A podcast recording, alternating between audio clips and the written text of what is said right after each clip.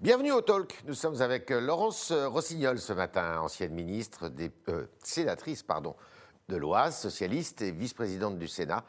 Et nous allons parler eh bien, beaucoup du Covid et beaucoup des élections.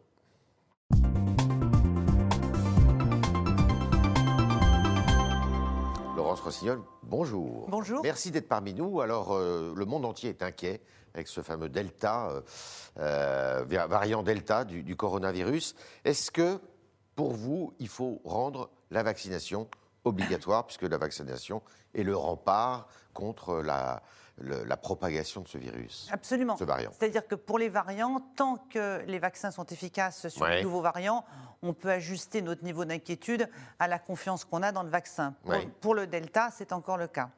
Euh, donc, euh, effectivement, on- la question de, le- de la vaccination du plus grand nombre est euh, l'enjeu de ces, des semaines qui viennent.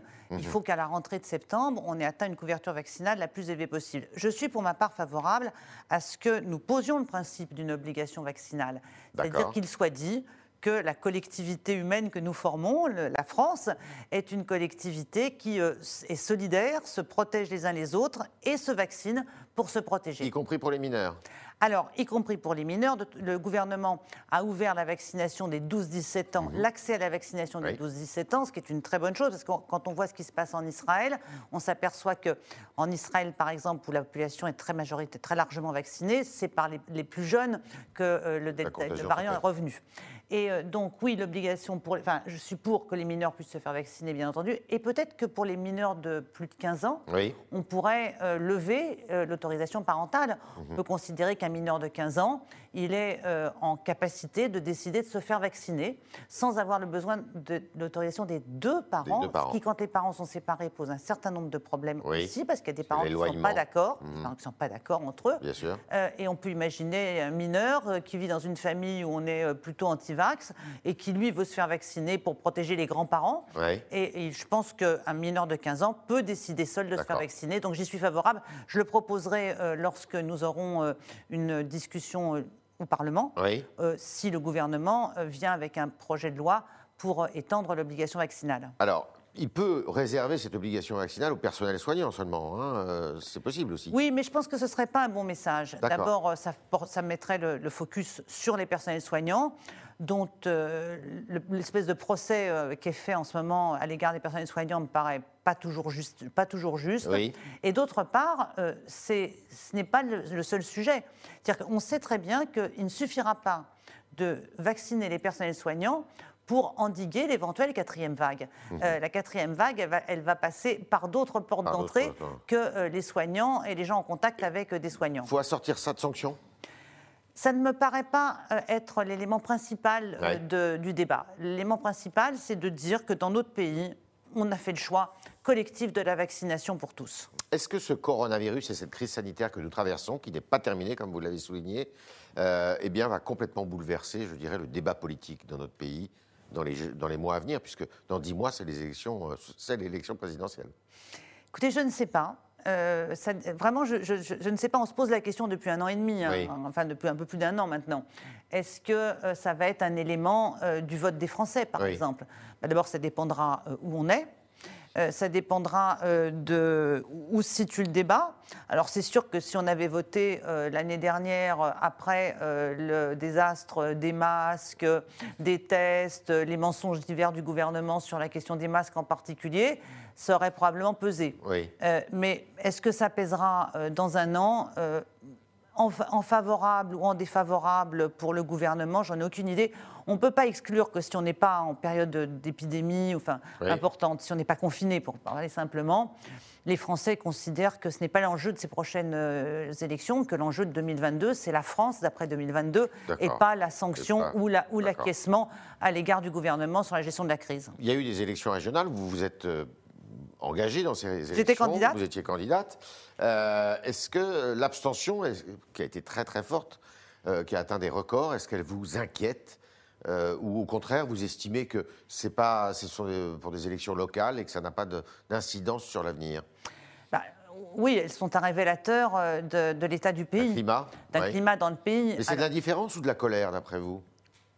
Je pense que c'est euh, du. Les gens sont désabusés. Oui. Euh, c'est une absence de, de confiance dans euh, le- ce que les élections peuvent ou non changer de leur vie. Oui. Alors sur la question de l'abstention, peut-être il faut être un peu regarder un peu par tranche d'âge.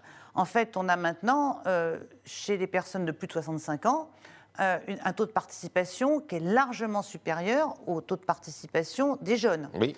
Euh, donc on a une surreprésentation de fait euh, des personnes les plus âgées, défavorablement aux jeunes. Et on a des, des process différents. Je remarque par exemple que chez les personnes de ma génération, par exemple, euh, voter est souvent vu comme un devoir. Oui. Quand je fais tourner des bureaux de vote dans ma ville, je croise des gens qui me disent Madame Rossignol, j'ai fait mon devoir. Chez les jeunes, c'est un droit. Oui. Et c'est un droit parmi d'autres. Et ce qui caractérise le droit, c'est qu'on en use ou pas. Donc les jeunes pensent qu'ils ont différentes façons de s'exprimer, parmi lesquelles le vote en est une. Ça, c'est quand même. euh, il y a donc un sujet spécifique sur la jeunesse qui nous oblige à réfléchir sur les autres moyens de participation que les jeunes revendiquent. Est-ce que c'est la même chose de pétitionner, euh, liker sur Facebook, Facebook. manif- manifester et voter? Et je pense qu'on ne se sortira pas de ces histoires d'abstention euh, uniquement en cherchant des solutions techniques. C'est-à-dire vote par correspondance, vote pendant deux jours, vote le- en semaine ou le dimanche. Il faut re- re- renouer avec la participation par, toutes ces, par tous ces moyens en général. Ça, c'est la première chose. La deuxième chose, c'est que bah, les gens constatent qu'ils votent quand même le plus souvent et que ça ne change pas grand-chose, en fait, dans la conduite des affaires, ni Ouais. du pays, ni de la région, ni du département. Et encore davantage pour les élections euh, départementales ou régionales où les gens ne voient pas toujours quelles sont les compétences. Ça, c'est un- un- quand même aussi un, sujet. Donc, euh, il, il faut quand même, à un moment donné, tirer les conséquences des politiques diverses qui se sont succédées, des gouvernements divers et du sentiment qu'on donne, en gros, depuis le tournant de la mondialisation libérale, euh, de, que la politique a peu d'influence sur la vie des gens. Et enfin, si vous me permettez encore un instant, J'en prie. euh, ce qui m'inquiète beaucoup, c'est qu'en fait, on fait euh, tous le pari que l'élection qui reste l'élection cardinale est l'élection présidentielle. Présidentielle. Et je trouve ça très inquiétant de tout miser sur l'élection présidentielle. C'est-à-dire Parce- que l'avenir du pays ou le, le destin d'un pays tient en un homme ou une femme. Quoi. Voilà, moi je n'aime pas euh, le système issu de, de- de 62 euh, qui, qui hyper personnalise euh, la politique et la représentation, qui donne entre les mains d'un seul homme, je voudrais dire une seule femme, mais c'est toujours été un seul homme, tout le pouvoir, et qui du coup euh, dévalorise et disqualifie l'ensemble de la représentation politique. La souveraineté, elle est au Parlement, d'abord Oui. elle n'est pas dans l'élection présidentielle. Et donc, il faut vraiment qu'on réfléchisse sur la manière dont nos institutions sont en train euh, d'évoluer et de mal évoluer en faisant de la présidentielle l'élection centrale. La preuve en est, c'est que, regardez, le lendemain d'une élection présidentielle, la première question qui vient, c'est est-ce que l'élu va se représenter? Est-ce que son Premier ministre va être candidat contre lui? Ouais. Qui va le trahir en premier? Qui va être le candidat de tel camp? Combien il y aura de candidats? On ne parle que de ça pendant cinq ans. Moi, j'en vis. Je regarde avec euh, envie euh, les régimes parlementaires autour Système de allemand, nous. par exemple? Et oui, système Ou allemand. britannique? Ou britannique, enfin tout- toutes, les, toutes les démocraties Vous seriez pour une modernes. réforme institutionnelle, en fait? Ah, moi, je serais pour une réforme institutionnelle pour qu'on rende au Parlement et au gouvernement Donc une qui en est issu. République?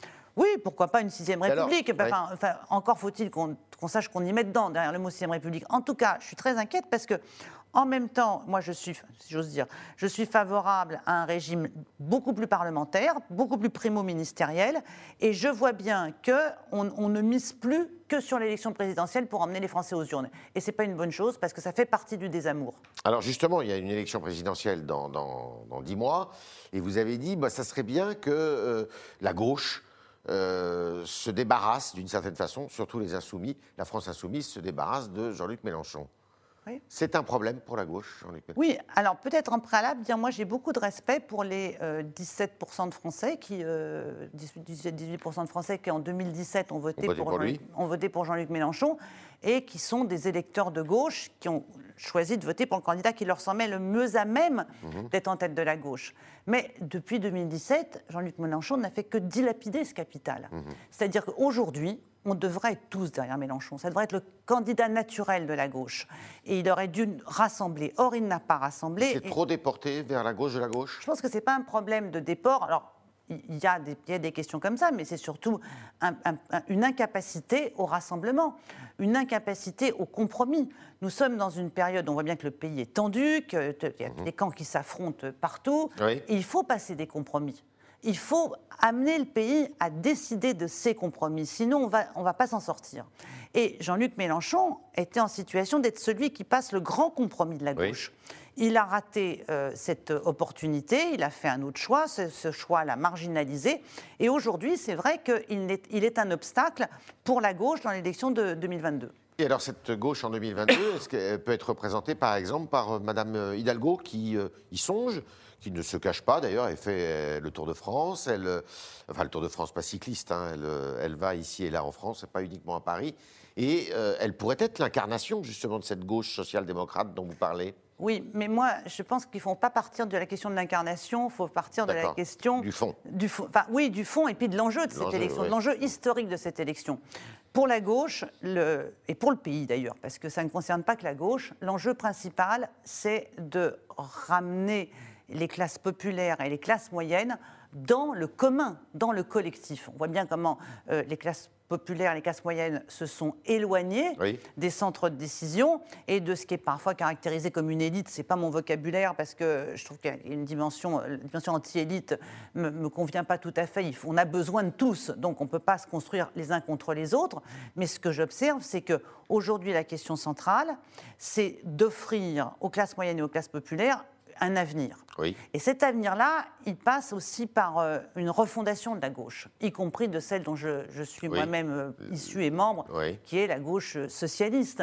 Et euh, on ne peut pas euh, faire euh, le business as usual. On ne peut pas reprendre les mêmes fondamentaux, rajouter un peu d'écologie, un peu de féminisme, et je suis très écolo et très féministe, Ouais. je le dis, sans euh, se dire qu'il faut bouleverser des choses. Et qu'est-ce que vous voulez Pour le moment, on n'a pas de prise. alors, Pour le moment, on n'a pas de prise. Rossignol Mais par exemple, euh, la gauche ne peut pas être éternellement euh, le parti des impôts. C'est Mmh. pas possible. Sous prétexte que les salaires sont trop faibles, qu'il faut en permanence venir compenser la- la- l'absence de, de redistribution et de justice sociale dans la répartition par le salaire. Après, on, on prélève des impôts et on redistribue des impôts avec, par exemple, la prime pour l'emploi. C'est-à-dire que comme les gens gagnent pas assez, comme ils sont pas assez bien payés, comme ils sont dans des, dans des jobs uberisés, Oui. et c'est l'impôt qu'on prélève sur eux ou sur ceux qui sont juste au-dessus d'eux, qui vient compenser la- le, le fait que le capital euh, accumule. Voilà, c'est pas possible. Les gens peuvent plus admettre, et ils ont raison, de voir chaque euh, semestre des chiffres euh, terribles d'accaparement des richesses, Oui. d'accumulation pour les uns et de dégradation pour les autres. Donc ça, c'est un des problèmes que nous avons. La transition écologique va, va nécessiter beaucoup d'argent. Il Oui. faut la faire, il faut investir dans la transition écologique. On ne va pas la faire avec les petits moyens qu'on a en ce moment. hein. Et même avec le plan de relance qui Mais même avec consacre justement un tiers de, cette, de la somme des 100 milliards à, l'écologie. Vous savez, les, La transition. les annonces de chiffres, Oui. euh, c'est une chose. Après, euh, je veux voir, ce que, euh, voir quand même comment l'argent arrive, et puis surtout, à un moment donné, comment on décide, sur quelle orientation budgétaire on est également. Euh, on ne peut pas dire aux gens, on va investir, mais en même temps, vous allez payer les déficits. Il y a une ambiguïté là-dessus qui ne fonctionne pas. Bon, je vous prends deux exemples comme ça. Sur le plan de la République et euh, de la démocratie, il faut réaffirmer des choses justes. Il faut que la gauche renoue avec euh, son bon sens. Voilà, c'est du bon sens. Aujourd'hui, il y a des sujets, la, la vie est devenue invivable pour les classes populaires dans un nombre de quartiers. Oui. On ne peut pas continuer de dire que c'est des problèmes de fantasme et de représentation. C'est vrai. Et c'est toujours les plus vulnérables, les plus fragiles, qui sont le plus exposés Qui en font les frais et qu'en font les frais. Et euh, on ne peut pas non plus euh, considérer que ben, nous, la gauche, on représente les diplômés euh, et on laisse les autres au populisme, à l'extrême droite, voire même à l'abstention et au, au désamour démocratique. Donc c'est un- une vraie refondation de la gauche qu'il faut faire. Euh, Jean-Luc Mélenchon ne l'a pas faite. Oui. Il faut reprendre non pas euh, son- son- ses fondamentaux, mais repartir de ce qui préoccupait son électorat et se dire qu'avec eux, avec les écologistes, avec l'ensemble de, la- de ceux qui veulent bien dire qu'ils sont de gauche et s'ancrer à gauche, penser l'avenir en d'autres termes que la succession de nos bilans. Euh, voilà, la gauche, c'est pas simplement l'addition de trois quinquennats euh, qui ont été favorables. Pour nous et pas toujours bien évalués par les gens ou, juste, ou parfois justement jugés assez euh, lucidement et durement par les Français. On est avec Laurence Rossignol ce matin au Talk du Figaro et on continue avec vos questions, chers internautes, qui sont posées ce matin par Lina Foucaï.